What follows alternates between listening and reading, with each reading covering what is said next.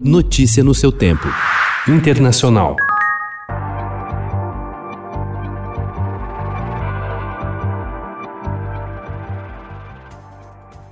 O monopólio do fornecimento de vacina contra a Covid-19 pelas nações ricas ameaça desencadear mais do que uma catástrofe humanitária. A consequente devastação econômica acabará afetando essas nações de maneira talvez mais intensa do que os países em desenvolvimento, segundo estudo encomendado pela Câmara Internacional de Comércio, organização que promove e assessora os negócios em todo o mundo.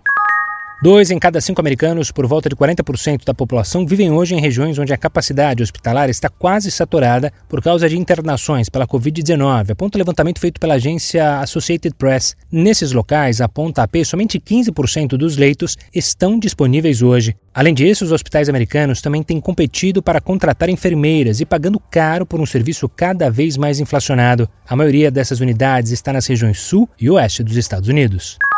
O primeiro-ministro Benjamin Netanyahu disse ontem que Israel fechará o aeroporto internacional para quase todos os voos, para evitar a entrada de viajantes com cepas mais contagiosas do novo coronavírus. O país vive uma alta de casos da doença e tem enfrentado a resistência de judeus ultra-ortodoxos que se recusam a seguir as determinações das autoridades de saúde. Sem uma liderança específica, mas unidos pela ideologia racista que foi impulsionada pelas mídias sociais, adeptos da extrema-direita construíram uma rede de conexões reais e online que preocupa autoridades em diferentes países. Quando ocorreu a invasão no Capitólio em Washington este mês, extremistas de extrema-direita do outro lado do Atlântico aplaudiram.